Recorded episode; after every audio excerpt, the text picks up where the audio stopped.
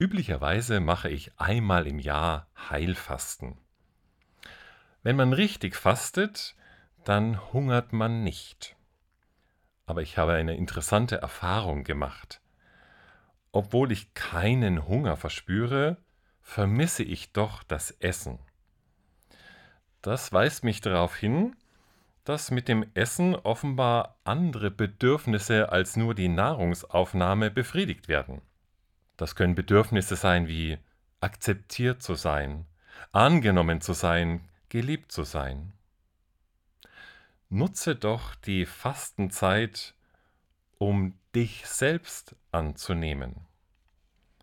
Mit all deinen Stärken und Schwächen, dich selbst zu lieben. Denn das wäre ein guter Vorsatz in der Fastenzeit.